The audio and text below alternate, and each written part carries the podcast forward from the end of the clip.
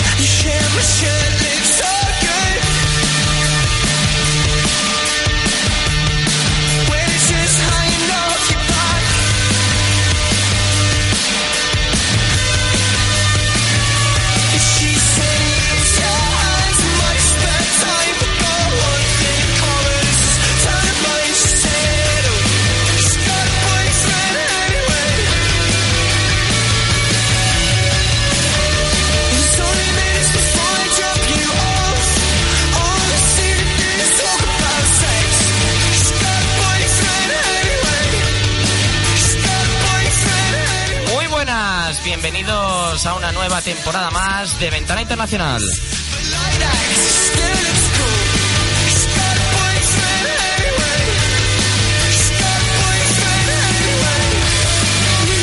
En el día de hoy tenemos muchas novedades eh, que presentar, eh, muchas caras nuevas, voces nuevas y desde luego muchas ganas por arrancar esta segunda temporada en directo de Ventana Internacional.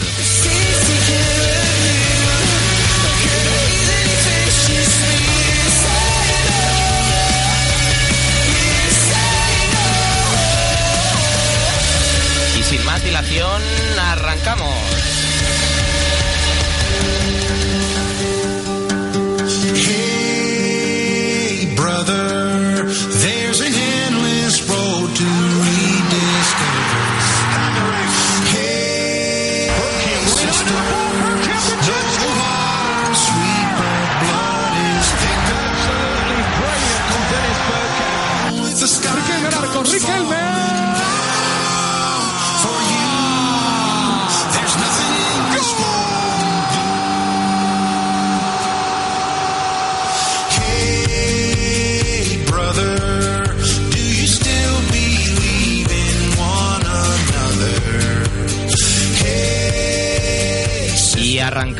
Arrancamos este nuevo programa de Ventana Internacional saludando a un mito ya de, de Ventana Internacional, ya de la Casa de Libertad de FM Radio. Héctor Pérez, ¿qué tal? Muy buenas. Muy buenas, Alex. Bueno, ¿qué, qué esperas de esta nueva temporada de Ventana Internacional? Arrancamos desde el principio. Bueno, se ha, se ha hecho esperar, la verdad, ¿no? Un poco. Sí, pero se ha hecho dicen esperar. que lo bueno se hace esperar, ¿no? Sí. ¿Y tú, Y tú- tú crees que esto va a ser bueno, no? Hay mucha ilusión. Ah, también está, como no, el mito del fútbol italiano aquí en ah, Libertad ah, FM. Ignacio Paramio, muy buenas, Ignacio. Muy buenas, Alex, ¿qué tal? Bueno, hoy no vamos a hablar del Inter. ah, Me parece bien. Yo No. cuan- si es para hablar del Inter, poco vamos a poder decir bueno de momento. De momento, claro, de momento. Habrá, habrá que esperar a ver cómo va la nueva temporada del Inter. Ah, tenemos una voz femenina eh, que nos va a traer la Bundesliga alemana. Ah, María Candelario, muy buenas. Muy buenas, Alex. Bueno, ¿cómo ves al, al Schalke este año, no? Porque podríamos decir que es más o menos el equipo que más te tira en, en Alemania. Co- ¿Cómo ves este año al, al Schalke? Bueno, pues no ha empezado bien la temporada, pero pasó igual en la temporada pasada, así que habrá que darle tiempo. Habrá que darle tiempo, desde luego, y también está con nosotros Jaime Bonail para traernos a todo lo que es ah, lo relacionado con el fútbol francés. Jaime, muy buenas. Muy buenas, Alex, y felicitarte porque has dicho muy bien mi apellido. Me ha costado, ¿eh? difícil, no, no. Llevo la, entrenando pri- todo la el día. primera persona que ha acertado mi apellido, ¿eh? Y ya muchas son gracias, muchas gracias, Jaime. Y bueno, hablaremos luego más tarde un poco de, de Bielsa y sus palos a la directiva. Pero en general, ¿cómo se le ha tomado esto el, los mandatarios del club francés? Bueno, eh, tienen una reunión la semana que viene en la que decidirán si se sanciona o no a, al loco Bielsa, pero bueno, Bielsa realmente está bastante tranquilo, él ha dicho lo que tenía que decir, no se calla ni un pelo, ya le conocemos de aquí de su etapa en España y veremos esa reunión en la que todo se decidirá. Bueno, pues veremos en esa reunión y como invitado especial en el día de hoy, ah, como digo, lo, lo bueno se hace esperar, está con nosotros al compañero de Ecos del Balón, hay que recordar ah, todos los lunes el podcast sobre fútbol español y además la web ecosdelbalón.com. Miguel Quintana, muy buenas. Un placer, Alex. Ah, luego vamos a hablar un poquito de, la Premier League, vamos a hablar de, de este nuevo Manchester United con Bangal, a Falcao sobre todo y, y cómo, cómo marcha a rodar. Pero tú, cómo, ¿cómo los ves en esta Premier League? Creo que hay que esperar. Esto es la, tónica de lo que va a ser casi todo el programa, porque es todavía muy pronto, pero en el caso del Manchester United, con tanto nuevo nombre y tratándose de Luis Van Gaal, creo que hay que dar unos meses de margen. Sí, yo, yo creo que también. ¿eh? Hay, hay que dejar trabajar al, al maestro de la libreta, que podríamos eh, llamarle. Y bueno, vamos a arrancar porque hay que hablar de fútbol, ah, de fútbol argentino.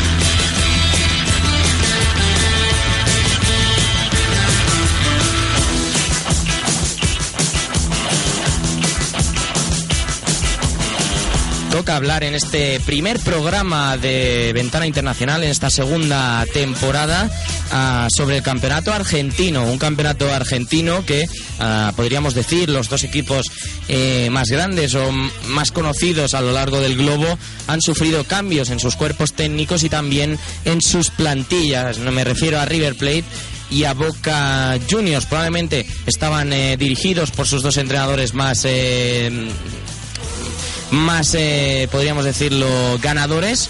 Y en este caso han sufrido cambios en los que, por ejemplo, River Plate ha cambiado a, Ramón Díaz por el muñeco Gallardo y Boca Juniors a Carlos Bianchi por el vasco Arrabarruena. Para hablar de todo esto, contactamos eh, con Buenos Aires, con eh, Federico González, compañero de la 12 Tuitera, la cuenta más activa en Twitter respecto a Boca Juniors, para hablar sobre, sobre este tema y sobre todo el campeonato argentino. Fede González, muy buenas. ¿Qué tal, Alex? Un saludo a ti y a toda la audiencia. Bueno, am- hablábamos sobre todo de, de- los cambios que se habían producido en este campeonato argentino, pero probablemente el que mejor resultado ha dado ha sido el del muñeco Gallardo, que de momento ah, lleva una racha muy buena con River Plate, con el equipo como puntero, con tan solo un empate en lo que llevamos de campeonato frente a Gimnasia y demostrando que River Plate vuelve a jugar a un muy buen fútbol. Sí, em, tras el, el cambio, bueno, la ida de Ramón Díaz al- y la llegada del muñeco Gallardo, que, que era eh, parte del proyecto que encabezaba Ro- Rodolfo Rofio, que es el presidente eh, de River Plate, eh, bueno, han sucedido cambios, se han ido algunos jugadores, otros que pensamos que se iban a ir, como en el caso de Teo Gutiérrez, y al final no se fueron.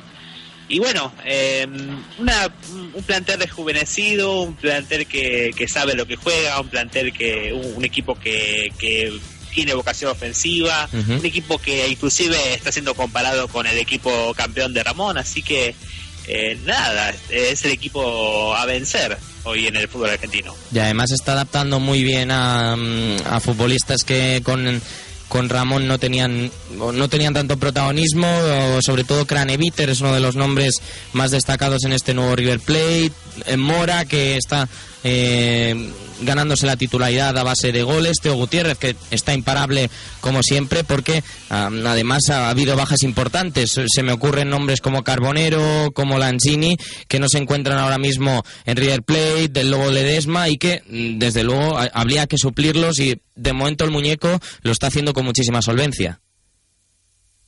Sí, tal cual. Aparte también, por ejemplo, también la ausencia también de Fernando Cabenagui, Ujú. que también se lo esperaba, eh, se lo esperaba a mitad del campeonato, pero al, al final tiene una, tuvo una operación en el pie y se piensa que podría volver para noviembre, pero la verdad es que el muñeco ha manejado muy bien sus piezas, eh, sigue vivo en las tres competencias, así, con, con- aparte con buen juego, eh, que enamora al hincha, así que nada, se puede decir que es un justo líder, un justo eh, merecedor de todos los halagos que se vienen dando en la prensa argentina y, y lo que te llega lo que les llega supongo a ustedes allá en el viejo continente Am, hablamos ya un poco de Boca Juniors que no arrancó muy bien el, el campeonato, eh, por eso actualmente está en la décima posición en la tabla y bueno, eso supuso que el- se tuviera que marchar del banquillo del banquillo Ceneice Carlos Bianchi. Hay que recordar que Boca Juniors ah, arrancó el campeonato perdiendo frente a Newells, frente a Belgrano, frente a Atlético Rafaela y posteriormente frente a Estudiantes y ahora con el ah, Vasco Arrabarrena se ganó frente a Vélez Sarfield y también frente a Olimpo y parece que el equipo mejora. Estamos viendo cómo están incluyendo a futbolistas muy jóvenes como Caleri que está teniendo un buen inicio de temporada pese a las dudas, también Chávez y sobre todo yo creo que debe ser muy importante en el equipo que ya lo era para Bianchi Emanuel Insúa, el hermano del futbolista del Atlético de Madrid y que desde ese lateral izquierdo yo creo que es una de las principales potencias de este Boca Juniors. Sí, Alex, eh, bueno, eh, Boca ha tenido un mal inicio de campeonato con Bianchi, eh, ha sumado tres derrotas en los sus primeros cuatro partidos, eliminación de Copa Argentina ante Huracán, de manera, o sea, con un juego muy pobre, con una actitud muy mala en- en- dentro del campo, pero bueno, lamentablemente los resultados mandaron, Bianchi se tuvo que ir y bueno, llegó el Vasco, eh, puso una nueva actitud, puso un nuevo planteo, cambió jugadores, el ingreso de Marcelo Medi también en el medio campo creo Mm. que fue muy importante, eh, también obviamente Carelli, como dijiste vos, aguantando las pelotas arriba, eh, bueno, una, la, suma, la suma de Echeverría atrás, eh, eh, bueno, Colazo también, que a, que a pesar de que no es su posición, la del lateral izquierdo lo ha hecho muy bien también. Eh, bueno, han habido tres partidos con, que ha sumado siete puntos de los nueve, así que eh, se puede decir que Boca parece empezar a arrancar. Ahora viene un partido importantísimo contra Racing, otro de los grandes del fútbol argentino, así que bueno, habrá que ver qué sucede ese partido. Para terminar, ah, ¿podríamos decir que este será el año de Racing o crees que no? Ra- Racing es un caso muy curioso porque siempre tiene grandes arranques y después eh, se desinfla sobre el medio, sobre el final ahora le ha acusado mucho las lesiones, la baja ahora también de Diego Milito, que se pensaba que era el puntal de este equipo, eh, ahora con, es- con varias bajas tiene que enfrentar a, a- Boca y tiene que y después la, derrota del clásico, o sea, se han sumado muchos factores, ahora también su técnico está siendo cuestionado, eh, el presidente ha hablado sobre el tema del arbitraje, eh, la verdad es que lo de Racing es, es algo para, para el estudio y para para ver qué, qué sucede qué sucede en ese en ese club qué es En- lo que pasa. en dos min- realmente es, es siempre tienen un arranque y después eh, como que se desinfla. Sí, hay, hay que no recordar... puede mantener una no, no puede mantener una regularidad. Hay que recordar que en dos minutos le remontaron el, el derby de Avellaneda en frente a Independiente el pasado 31 de agosto, con que se adelantó con aquel gol de, Diego Milito, que parecía que ah, por fin iba a volver a ganar a Racing, y fue Independiente, que no ha arrancado nada mal, por cierto, el campeonato, y que, bueno, ya le, le ha ganado a su, a su eterno rival. Fede González, compañero de la 12 Twitter y nuestro experto en fútbol argentino. Muchas gracias, un abrazo. abrazo para ustedes y para toda la audiencia Vale, Fede, muchas gracias, ¿eh?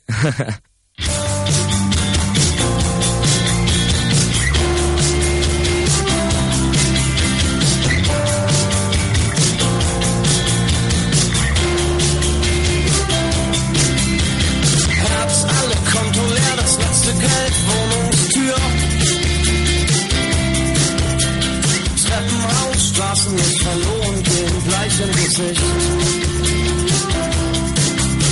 Pasan ya 12 minutos de las ah, 9 de la noche y ha llegado el ah, momento de hablar del eh, fútbol alemán con nuestra experta María Candelario. Yo, María, ah, llegaba al estudio con ganas de hablar sobre el Bayer Leverkusen, que además está jugando ahora Ah, no sé si lo estáis viendo. yo, yo no tengo. No, no, estáis viendo, ¿no? Vale. No, yo no tengo puesta la televisión, pero está jugando muy bien. Creo que va ganando. Va ganando 1-0, muy bien. Ah, y además, ah, según estoy leyendo por Twitter últimamente, está jugando muy bien Jetbatch. El futbolista que llegaba de la Roma y que lo está haciendo muy bien. Pero bueno, vamos a hablar un poco de este Bayer Leverkusen que sorprendió a todos, yo creo, venciendo al Borussia Dortmund con aquel gol ah, del Arabi en, en el de Belarabi en los primeros segundos de partido, el más rápido de la Bundesliga, y que en definitiva yo creo, María, que, que ha sorprendido a propios y a extraños. Sí, la verdad que el Leverkusen con bastantes caras nuevas este año, eh, empezando por su técnico, Roger Smith, y con, con fichajes que buenos que revolucionaron ya la temporada pasada, como fue Hakan Kanaloglu procedente de Hamburgo, o Joseph Dirmit del Nuremberg. Pero curiosamente, Bellarabi, el que hablabas antes, que, que ha marcado el gol más rápido de la historia de la Bundesliga, eh, estaba cedido en el, en el Eintracht Braunschweig y ha llegado este año. Y se ha hecho con un 11, uy, con, con un lugar en el 11. Así que el Leverkusen pinta muy bien. Yo creo, personalmente, que es difícil que se mantenga toda la temporada así. Es una apreciación mía. Pero hasta el momento nos va a hacer disfrutar porque de tres cuartos hacia adelante tiene unos jugadores muy, muy, muy buenos. Sí, a- además, sobre todo, yo creo que la figura fundamental es Kisling. Creo que es el futbolista por el que ah, cualquier entrenador ah, del Bayer Leverkusen, en este caso Smith, eh, debe centrar su juego, sobre todo ofensivo. Sí, Klisling en ataque se ha consolidado bastante a pesar de sus 30 años. No deja de marcar goles. Ya es raro que no esté en la selección alemana. Se, se hablaba que era por un problema con la relación con Jackie Lev. Puede ser, ¿no? Al- algo Sí, así sí. había leído. Mm, algo así se, se rumorea en Alemania, que es algo de con Jackie Love personal sobre su actitud en alguna convocatoria y, y no lo ha vuelto a llamar. Es raro porque todo el mundo pide a Klisling, que, que es el máximo goleador alemán actualmente, y, y no va. Así que es algo personal porque futbolístico los números están ahí y las estadísticas que, que muestra Klisling con el Bayern Leverkusen sobre el campo lo dicen todo.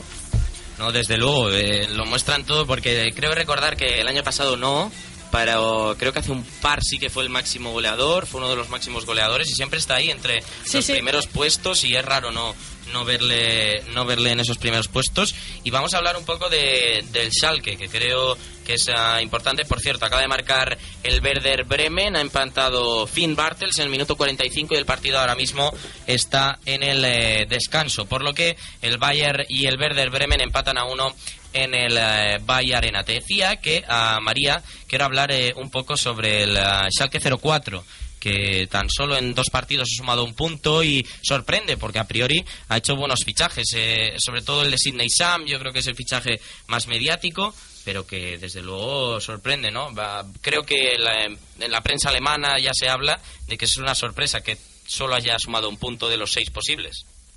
Sí, la verdad, el Schalke esta pretemporada empezó muy bien, pero la acabó dejando muchas dudas, sobre todo en defensa y en el centro del campo, que no acaba Jens Keller de encontrar la tecla de ese sistema de juego con el 4-2-3-1, con ese pivote defensivo que, que no lo utiliza. Y empezó la, la temporada con la DF Pokal, que empieza antes que la Bundesliga en Alemania Sí. Cayendo eliminados en primera ronda, que no pasaba desde hace 25 años. Vaya. O sea, que, que ya empezó mal. Y luego la Bundesliga, mm, el primer partido fue muy sorprendente porque el Schalke empezó, empezó ganando ante el Hannover y el Hannover pues le remontó. Eh, yo creo que viene a ser siempre lo mismo, los problemas defensivos.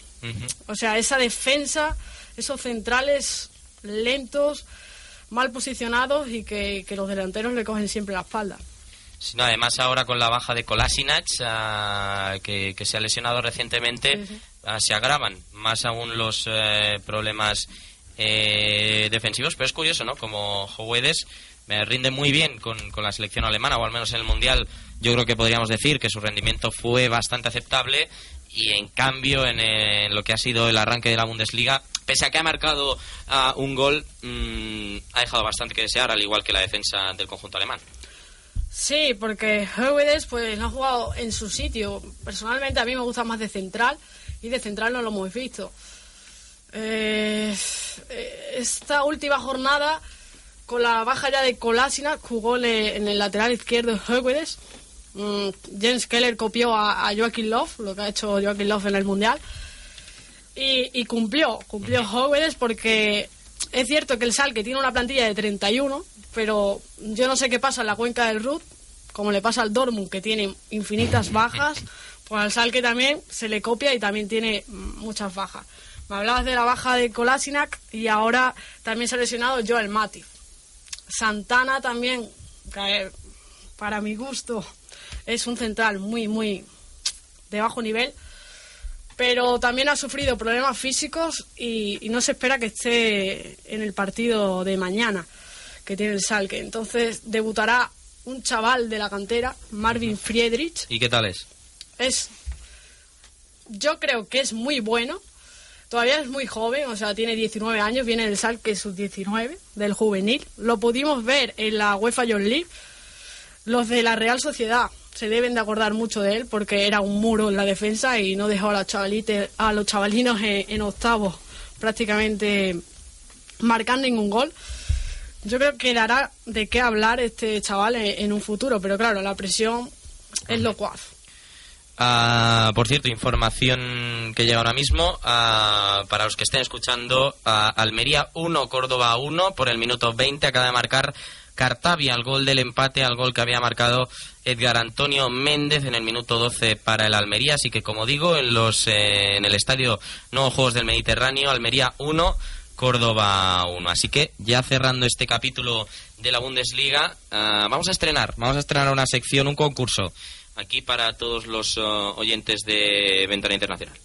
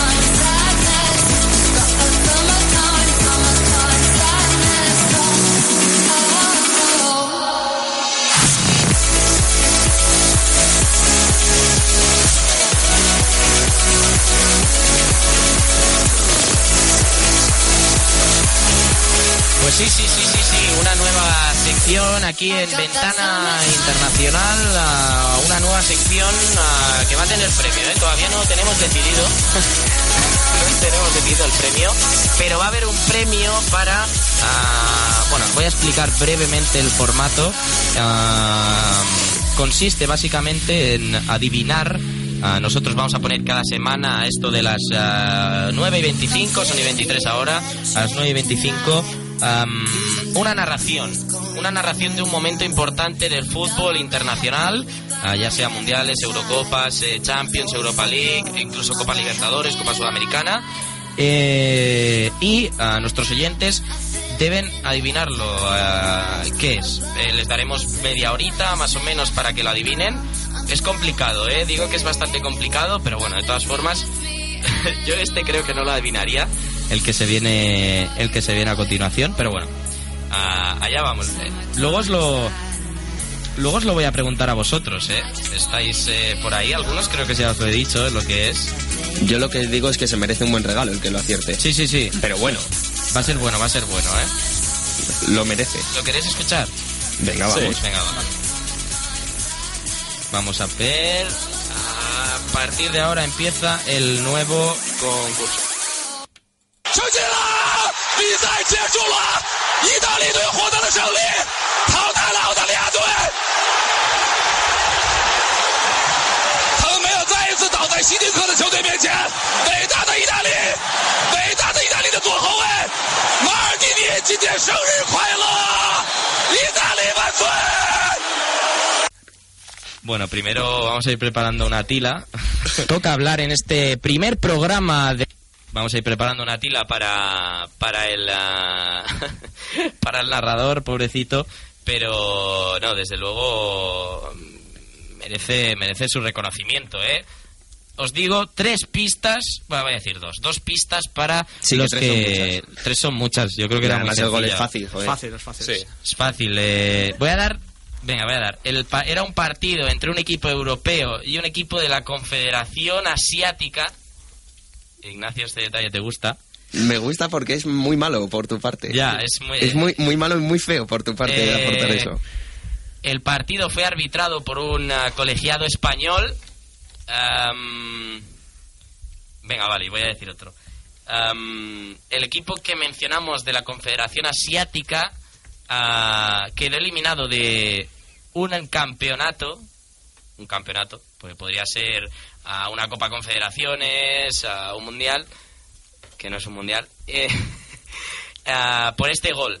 Por este gol que fue además en el último minuto. Así que dejamos abierto el hashtag Voces del Mundo en Twitter ah, para que, lo adiv- si nadie lo adivina, pues me quedaré yo el premio. ¿Qué, qué le vamos a hacer? Suele, Ya suele sabía yo pasar, que ¿eh? ahí Suele había pasar. algo. eh, Siempre Gato encerrado había. Hay, hay gato encerrado, claro. ¿no? Si, no, No, no, sí, ya. si no quiere nadie el premio, me lo tendré que, que quedar yo. Y ahora nos vamos ah, con la tertulia.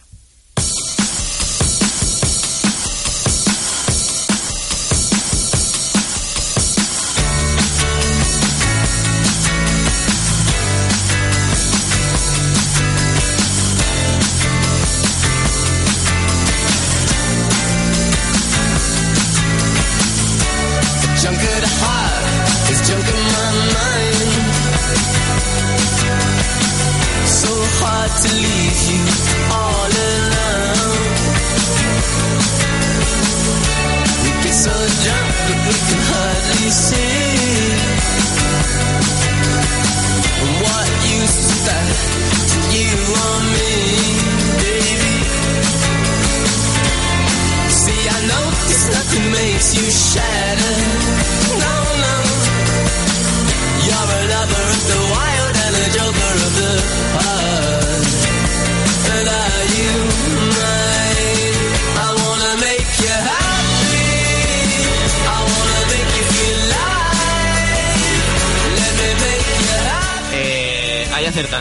Si te he dicho yo que estabas dando muchas pistas. Hay acertante. bueno, no hay acertante público.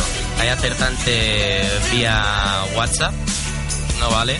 Pero bueno, ya para los que lo estén haciendo, que sepan que, que se puede adivinar. Vamos a hablar porque eh, creo que hay que tocar un tema bastante interesante, ah, que es el del Manchester United, un equipo que venía de una temporada desastrosa, digamos, eh, al mando de David Moyes, que no ha conseguido clasificarse para ninguna competición europea y que ahora, a través de Cheque, podríamos decirlo, intenta reconstruir al equipo. Ha fichado a Van Gaal, ha fichado también a Radamel Falcao, Ángel Di María, a Dali Blind, Marcos Rojo, ha invertido muchísimo dinero en un proyecto que de momento no está dando los frutos que se esperaba, pero como bien decías eh, Miguel, yo creo que hay que darle tiempo a, a.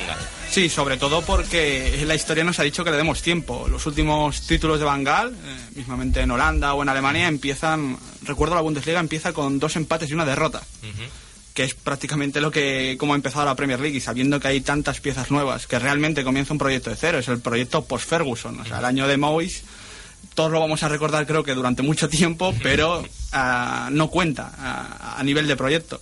Y con todos estos jugadores nuevos que han llegado encima tan tarde, quizás por esos malos resultados también propiciándolo, pues si no le damos tiempo a Luis, ¿a quién se lo vamos a dar?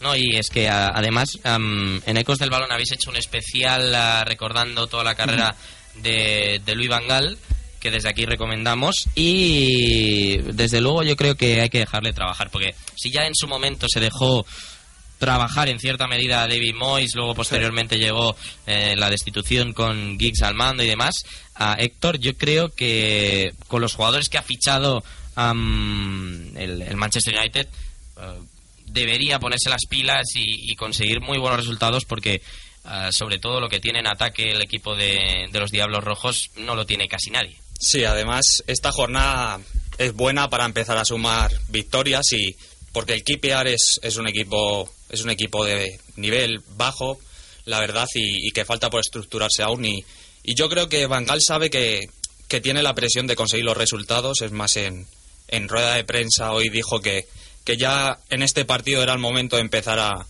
a, a ganar y a sumar de tres en tres y que un equipo como el Manchester United tiene que, que tener el, el poder de acabar de, en el top 3 de la liga. Sí, no, es, yo creo que es el principal trabajo. Queda en el, tro- en el top 3, ya lo dice él, ¿no? Que, el campeonato quizás es demasiado aventurado para esta primera aventura ah, suya en el Manchester United, pero desde luego, y esto chicos lo extiendo a, toda la mesa, ah, no sé si tenéis la misma opinión que yo, pero creo que podremos, o que tenemos un claro, claro favorito para llevarse a la Premier League, que es el, el Chelsea. No sé si estáis todos de acuerdo, si alguien cree que el Manchester City puede plantar cara. Ignacio, te veo... No, no, yo es que. casualidades. eh, venía pensando, digo, joder, es que cómo ha empezado el, el Chelsea y estaba pensando algún equipo que hoy por hoy estuviera mejor que el Chelsea a estas alturas de temporada. Es verdad que luego la evolución que siguen muchos equipos, mm, lo vimos con el Madrid el año pasado y el cambio de Di María al, al interior izquierdo, pero hoy por hoy solamente se me ocurre que quizá el Bayern Múnich podría estar, eh, bueno, está probablemente por encima del Chelsea. Pero no se me ocurre ningún equipo que pueda estar ahora mismo al nivel de... ¿Ves entonces una reedición en la final de la Champions ah, con Drogba metiendo el penalti de nuevo? un poco entrar en terreno pantanoso porque te estoy diciendo lo de la evolución. Pero para mí sí que es verdad que, no sé, el- la manera con la que ha empezado el Chelsea, esa solidez, yo no se la he visto a, ningún equipo. De hecho, estamos hablando de un semifinalista de Champions, de un equipo que compitió la Premier casi hasta la última jornada, a la que le sumas Diego Costa, le sumas Fábregas, que ya han caído como tan bien que pensábamos que iba a caer, y bueno, aún hay piezas que, que, que deben ir metiendo. Y le sumas a Matic, y le sumas a Matic en, Sa- en Champions que no lo tenía. Matic en Champions, ah, yo Y- creo que en el partido contra contra Atlético de Madrid podría haber dado mucha cara, ¿eh? porque el partido que se marca también eh, el Atlético de Madrid en el centro del campo se vio muy superado, yo creo, el Chelsea, y con Matic es muy difícil verse superado en el centro del campo. que es un equipo que quizás tenía demasiadas debilidades para ser un equipo de Mourinho, entre comillas, pero las ha ido solucionando muy bien. Luego a lo mejor surgen otros problemas porque esto es fútbol y, y siempre surgen nuevos problemas, pero soluciones para afrontarlos los tiene sobras. Y sobre todo una cosa que lo hemos hablado del, del Manchester United y es que eh, los fichajes han ido llegando eh, conforme se veía que el Manchester iba necesitando esos fichajes. Mourinho tenía muy claro qué necesitaba de la temporada pasada, eh, bueno, sumado a Courtois que ya sabíamos Que le ha sobrado un mes de, de verano. Sí, sí, tal cual. Es que los fichajes han llegado todos, yo creo que a- primeros de agosto estaban ya todos, Sí, todo el el equipo. Mundial. claro, Sí. entonces eso ayuda mucho. Ayuda muchísimo, ya no solamente en el apartado físico, sino más en el apartado táctico, que bueno, Bangal tiene, tiene un mejunje importante, ¿eh? Sí, sí, sí. Sí, yo quiero ver cómo arma la defensa, porque probablemente veamos a Dali Blind jugar eh, incluso como central o incluso ver a Marcos Rojo en una posición más centrada, con Luke Shaw adaptándose al carril izquierdo. Ah, porque además en pretemporada me gustó mucho en el, mucho en el carril izquierdo Risi James, que es un futbolista ah, de la cantera, y creo Que está lesionado, por cierto. y, y que creo que puede aprovechar muy bien a Bangal lo que tiene. Pero eso sí, creo que sigue faltando alguien que acompañe a, a Carrick o a Fletcher en el centro del campo, porque se ve que, bueno, ahora con la lesión de Ander Herrera se han complicado más los planes. Ander Herrera creo que tiene que tener ese papel y en el centro del campo veremos, porque yo creo que un centro del campo Fletcher, a Ander Herrera y Di María puede dar mucho juego con, con Di María en el, en el interior, aunque con la selección argentina ha vuelto al extremo. Sí, hay que ver en qué rol quiere utilizar Bangala Di María y, y sobre todo por qué opta él, porque es un jugador muy polivalente, te puede dar muchas cosas y yo creo que, que pese a que al Manchester United le falta dos piezas importantes, que es un, un centrocampista y, y un defensa de nivel, creo que Di María puede dar mucho rendimiento y es, es una inversión muy buena la que han hecho. Porque, por ejemplo, am, ahora que ha fichado el Bayern de Múnich a Benatia, se me hubiese ocurrido que podrían haber hecho un, Sí. un esfuerzo a Marquinhos. Mira, me voy, me voy un, un escalón más abajo y te digo Costas Manolas. Probablemente. 13 probablemente. millones de euros que le ha costado a la Roma. Probablemente, sí, sí. Aquí nos podemos ir un poco ya al tema central, es que está un poco el tema complicado. Es que- pero es que 13 millones por, por Costas Manolas, que hizo un enorme mundial, que estaba cumpliendo muy bien en el Olympiacos y que es mejor que Jones, Smalling, eh, Evans. Es que precisamente este hecho de, de los problemas con los centrales, aunque yo creo que el fichaje Marcos Rojo indica que va a seguir con tres, porque si Sí. no lo veo con un poquito menos de sentido, pero cuando un equipo tiene problemas con las defensas poner muchos defensas, Cruyff diría que, que no casa, que cuanto menos centrales buenos, menos hay que poner. No sé cómo va a terminar eh, solucionando la papeleta, pero bueno, Van Gaal, si algo ha demostrado en esta evolución que ha tenido, que veníamos comentando, es que se va a terminar adaptando. Es algo que ha ido ganando con los años y yo no firmaría que a final de temporada va a seguir con la misma formación. De hecho, me sorprendería. Y no me extrañaría que viésemos una reconversión rara de a Algún jugador que Van termine Persie de jugando. central. De hecho, ya, ya- ya estamos valorando que Blind puede Sí. jugar de central, Sí, sí. de carrilero, de, De mediocentro, mediocentro. porque lo hemos visto con él en Con él, Holanda. con él, claro. Entonces, Yo de todas formas, mira, eh, a raíz de esto se me he puesto a hacer un dibujito, esquema de lo que podría ser el, el United se me ocurre De Gea en la portería, Smalling en el centro de la defensa con Jones a la derecha y a la izquierda Marco Rojo. Mm, Más o menos tenemos Evans, eh, Blackett me parece que no hay muchos eh, que le guste por aquí. Eh, en Inglaterra tampoco. Mm, lógicamente. Eh, por la derecha podríamos poner a Valencia, por ejemplo, y en la izquierda Luxo. En el centro del campo, por aquello de poner a dos y no hacer fútbol ficción, eh, Blind y Ander de Herrera. De media punta Rooney y arriba Falcao y Van Persie. Y te quedas sin Di María. Eso es, y es que es, es lo siguiente que he pensado. Digo, ¿y Di María qué hacemos? Mira, déjame, yo creo que podríamos eh, decir que uno de los once que puede ser, yo creo que va a sacar a Fletcher, Di María, Ander Herrera y...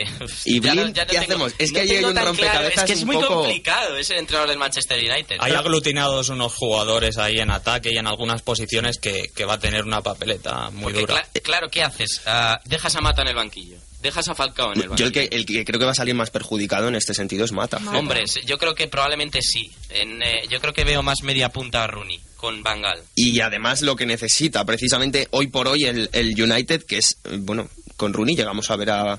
O sea, con. Ferguson llegamos a ver a Rooney Sí, de sí. medio centro. No, desde luego ah, está claro que, que no pinta, o bueno, que de momento esta temporada no pinta al Manchester United como campeón.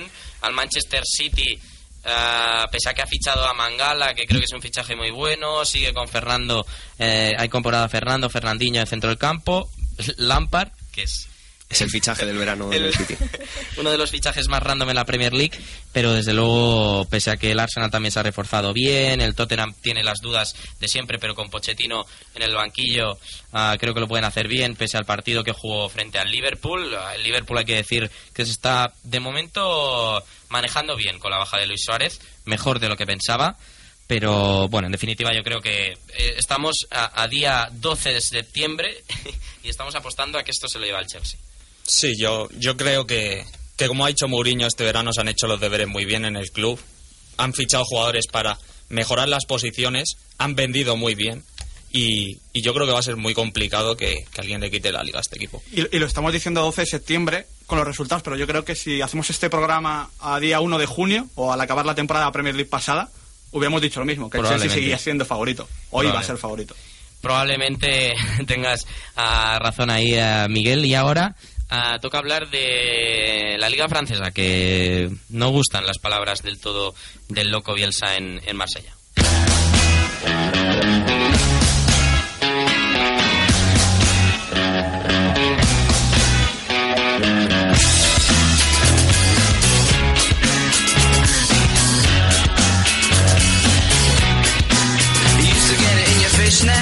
Now you only get it in your night dress. Discarded all the naughty nights for niceness,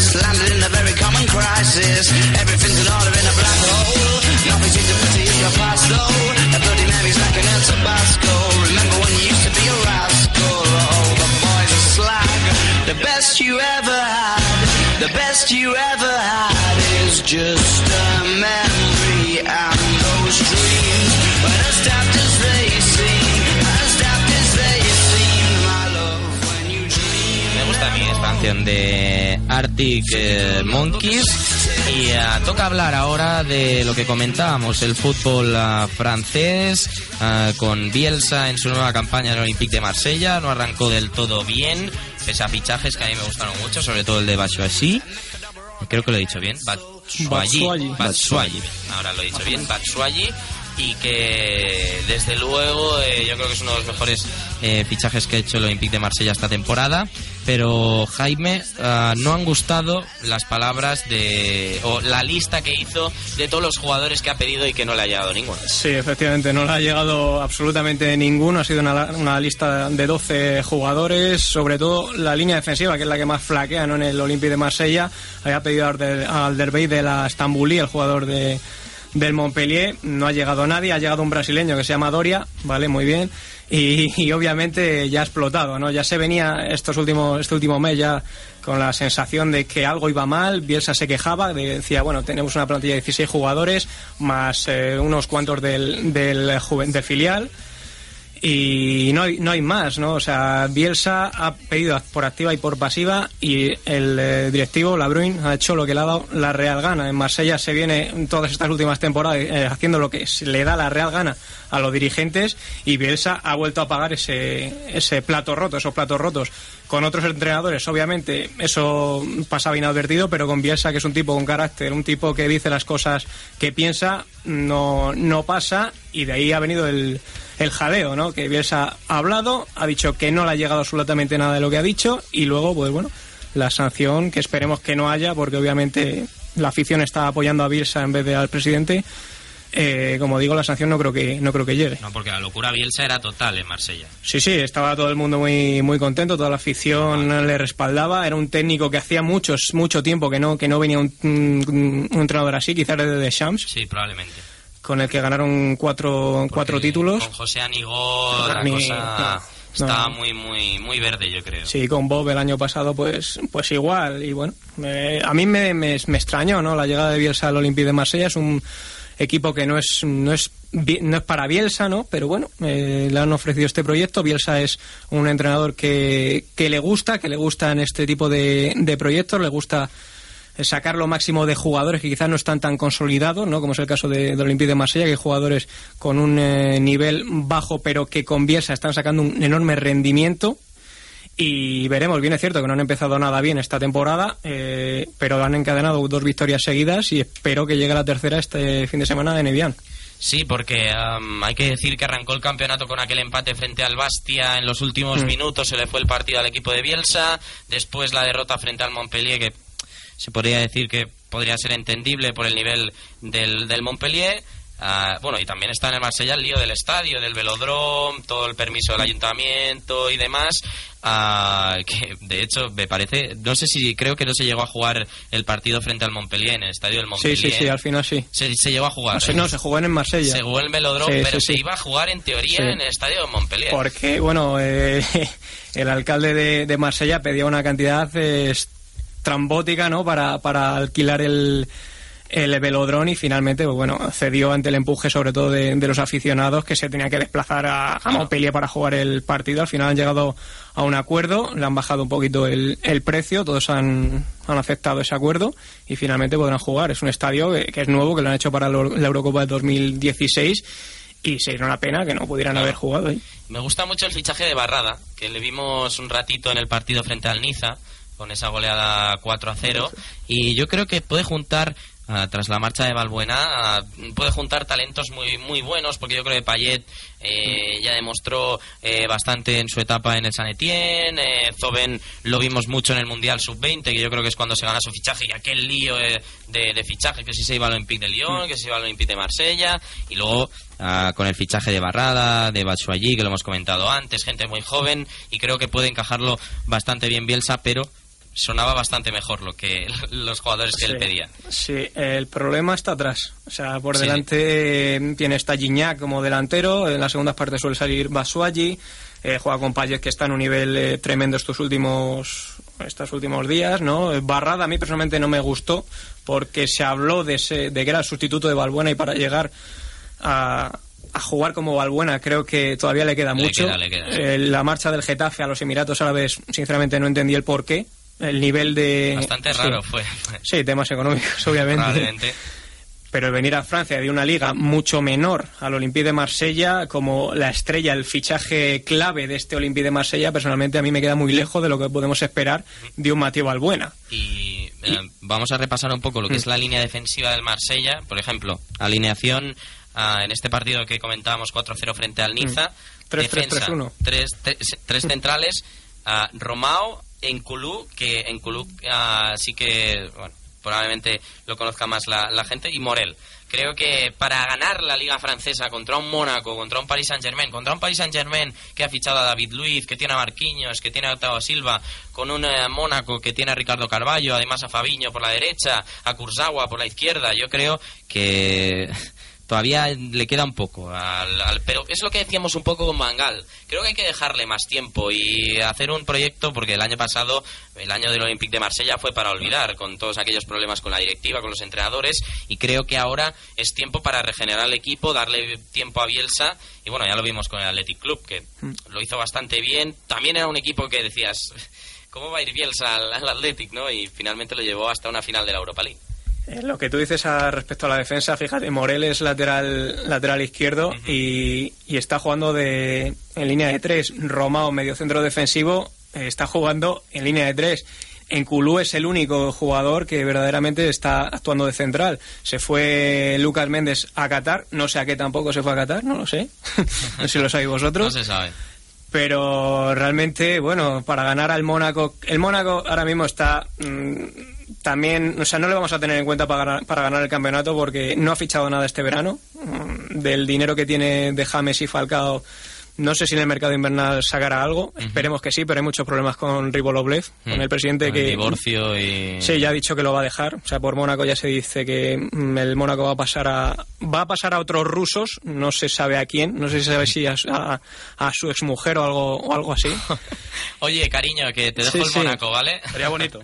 Sí, sí, ya se habla de que bueno, de que no puede soportar eso y esa la cantidad de, de dinero de- que le piden ahora en Mónaco, porque también ha habido muchos problemas, ¿no? Con la Lican, por la sede, porque la sede tiene que estar en Francia, si no está en Francia tiene que pagar mucho más dinero por, eh, digamos, cotizar allí, bueno. mm, unos problemas eh, tremendos. Así que bueno, el Mónaco yo me olvidaría, me centraría en el Paris Saint Germain y el Marsella, pues bueno, lo que tiene que hacer ahora mismo es formar un equipo compacto, buscar un once inicial eh, fijo, que no haya muchas variaciones, y el problema es la defensa. Necesitan fichar un central en condiciones porque solo tienen uno. Está también Esparaña, ojo este jugador del, digamos, del equipo de reservas, también de salido del filial, que puede dar mucho que hablar en los próximos eh, meses o, incluso años.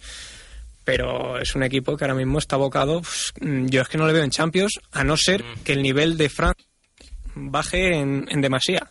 Veremos, veremos si consigue clasificarse para, por lo menos, a la Champions League. Y ahora toca hablar de Italia.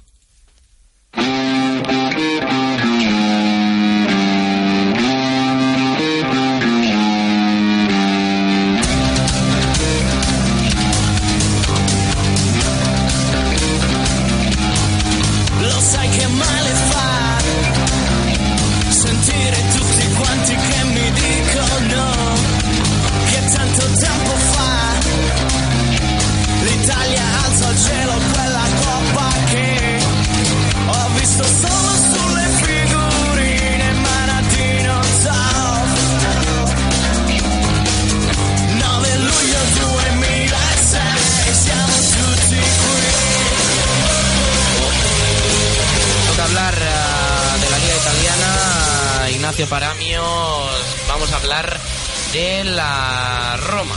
Ah, de la Roma, ah, porque ah, podríamos decir que se ha movido muy bien en el mercado. Para mí es Ah, el mejor, que el, el equipo que mejor se ha movido. Bueno, hay que decir que el Nápoles ha fichado a David López, ¿eh? Cuidado. Mm, Mejor medio centro de la Liga Española. se te ve un poco el plumero, ¿no? ya no. No, no, pero a mí me ha gustado mucho el fichaje de Iturbe. No, a mí me ha parecido un, un fichajazo increíble, porque es... El año pasado tenía Gerviño Totti, Totti siguió a un muy buen nivel para la edad que, que tiene, pero quizá Ljajic, por ejemplo, yo esperaba bastante más de él después de haberle visto en la, en la Fiore, y bueno, después de la temporada que hizo Iturbe, a ver, Iturbe es un jugador... mm, A ver, A ver. no vamos a decir que es para un super equipo, Yo cuando sonaba para el Real Madrid me A mí quedaba me sorprendió mucho. Porque creo que no tiene nivel para. Porque hoy por hoy no lo tiene. Ahora, mm, es que es- hay que esperar a ver cómo, cómo lo hace en, en la Roma, porque después del rendimiento que ha sacado eh, Rudy García, por ejemplo, de Pjanic, Pjanic en el Olympique de Lyon, era un jugador media punta, Eliminó al Real Madrid, de hecho. un golazo de falta, por cierto, sí. Y bueno, era un gran jugador, pero mm, se le veía quizá, como esto que se le suele llamar, un poco pecho frío, ¿no? Es verdad, Sí, o sea, sí, sí, Pjanic sí. No, no era un jugador ordenado, no era un jugador que se sacrificase. Con Rudy. Y con Rudy García se, se metió en el, en el 4-3-3 de interior al lado de, de, de Rossi y a mí me dejó alucinado. Y luego encima ha llegado Nainggolan que equilibra... A mí el, el- ese centro del campo me... A ver, no llega al nivel del eh, Vidal, Marquisio, Pirlo. No se ha recuperado. No, todavía no, todavía le, Le queda, queda, ¿no? le queda un poco. Pero es que cuando se recupere, yo tengo la duda de qué va a hacer eh, Rudy García. Bueno, se- imagino que sentará, sentará a Nainggolan. Sí, probablemente. Pero aún así, o sea, tienes en el banquillo a alguien como Nainggolan que es ayuda a que el equipo siga siendo muy sólido y sobre todo estos fichajes del, de la Roma me parece que van encaminados a eso, a que el equipo sea más sólido y bueno, yo este, este año de verdad me gustaría que además fuera así porque mm, pese a que yo le tengo mucho cariño al Inter, a la Roma le tengo mucho cariño no sé, no sé explicar bien por qué y me gustaría que, que compitiese con, con la Juve. Es que de hecho eh, creo que este año puede hacerlo mejor que el año pasado. Pero por eso mismo que, que digo, por lo de la solidez, ha fichado jugadores que, por ejemplo, en defensa, que el año pasado quizá no estaba muy al nivel Hombre. en comparación con el resto del Ha, equipo. fijado- ha fichado a Yanga en Biwa, que cuando estaba en el Montpellier él prometía mucho, el Arsenal siempre luchó mucho por sus servicios, en el Newcastle defraudó bastante. También, yo creo que sobre todo el fichaje de Manolas es el que más A mí el gusta. fichaje, sí, pero luego también han fichado a Story, el central del Cagliari, que bueno, se habló también de que podía llegar al- a la Juve. Bueno, son central, eh, son jugadores que suman. ¿Qué me dices de Ullan, futbolista de Galatasaray? Yo creo que es un, un fichaje que puede ser muy bueno en unos años. claro, pero es eso, o sea, tiene ahora que mismo crecer. Sí, y el, el problema de ese tipo de jugadores es eh, la mano que tenga el entrenador para ir dándole minutos eh, en función de, de las exigencias del equipo. Para mí la Roma este año tiene que luchar por el Scudetto.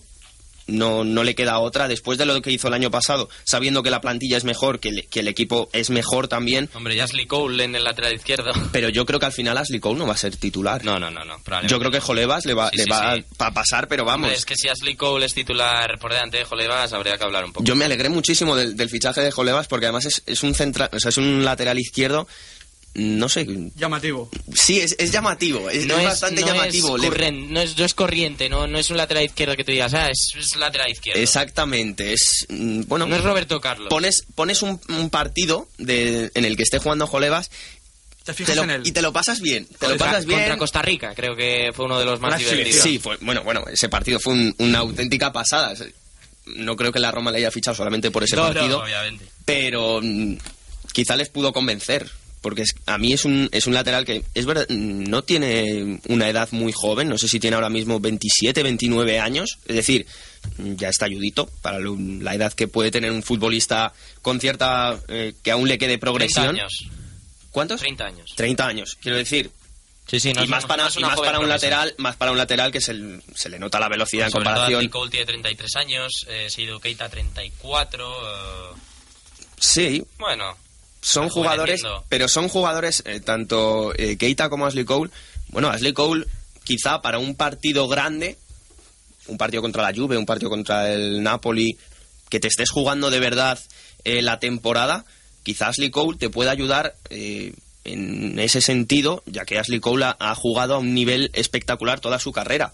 Quizá Jolevas, pues bueno, Es que la sensación que da Ignacio es que los fichajes de la Roma han sido como una parte para el futuro, una buena parte para el presente, pero también otra para competir desde ya con jugadores como ha mencionado Alex, como Keita. Keita es un fichaje es que un fichaje muy random, hay que decirlo. es muy random, pero que en un año que compites Champions League Sí, con un sí. bloque, entre comillas, tan nuevo, yo creo que te va a terminar sumando, aunque sea en algún partido en concreto. Yo creo que, mira, le voy a dar la vuelta a eso y en vez de en un partido importante, mm, veo un partido contra el Sassuolo, miento, un partido contra el Cagliari, que Zeman arme alguna de estas locas, Lo normal.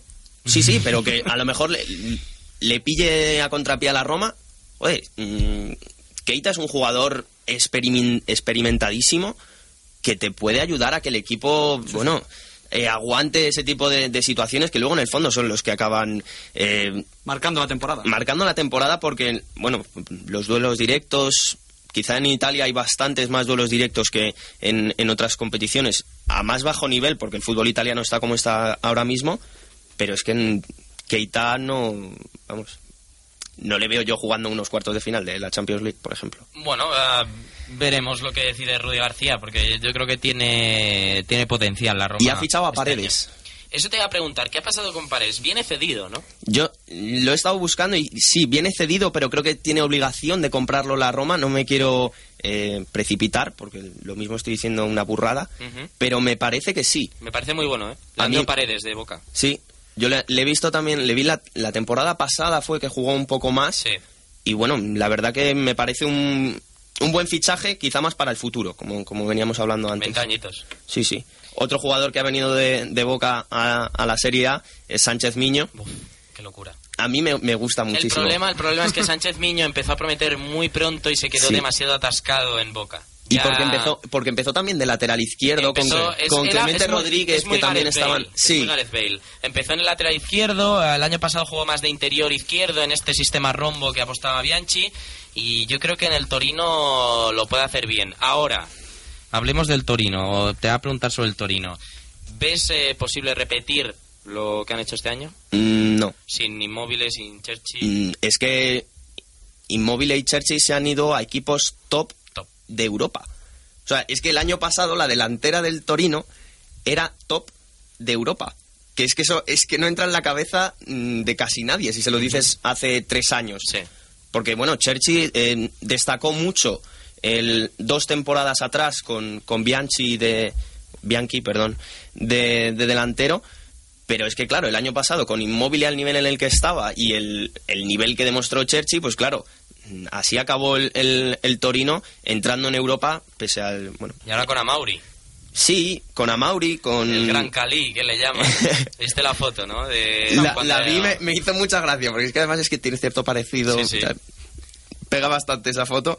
Pero claro, es que pasas de Chelsea Immobile a Quagliarella a Mauri, que es la delantera mm, floja, la de la Juve, Sí, aquella de... Hace seis o siete Claro. años. Sí, una delantera suplente, podríamos decir, de, de- de cuando la Juve, pues Bueno, el- se decía que no tenía delantera. tampoco creo, tampoco creo que el, el Toro vaya a sufrir muchísimo esta temporada. Veo otros equipos que están bastante peores. El Cagliari, con Zeman. Le tengo fe a Zeman. ¿Le tienes? Le tengo fe a Zeman porque el Roma Cagliari no es- le tienen mucha, ¿eh? Ya, pero... Tampoco le tienen a Luis Enrique, te lo decir. sí, ahí tienen un, un- un par de años un poco complicados. Pero bueno, con Zeman en equipos eh, de perfil más bajo, como el Cagliari, no creo que llegue al nivel del Foggia, aquel que, que tuvo eh, a principios de los 90, creo que fue. Pero bueno, yo creo que se va a defender bien. Además, se, ha vuelto a cruzar con, con Sau, que le tuvo hace tres temporadas, y yo le veo, le veo bastante bien. Bueno, pues ah, con esto vamos a ir eh, cerrando ah, el eh, programa. Por cierto, he elegido esta canción. Bueno, siempre ponemos eh, la canción de, de Russian Red, pero ah, María, como sabrás, eh, publicó un periódico español una información sobre Xavi Alonso. Qué bien tirado. Con la, con la cantante y, y bueno. De hecho, hay una canción que se llama Xavier en el nuevo disco. Vamos a escuchar. La verdad es que tiene una voz muy dulce. ¿eh? Podríamos entender a, a Xavi Alonso. Bueno, Va, no te quieres meter en un marrón tampoco. no, joder, tampoco es eso por una voz. bueno, chicos, a María, muchas gracias por estar en el día de hoy eh, con nosotros. Ignacio, Un placer. un placer. eh, Un placer. Héctor, un abrazo. Un placer.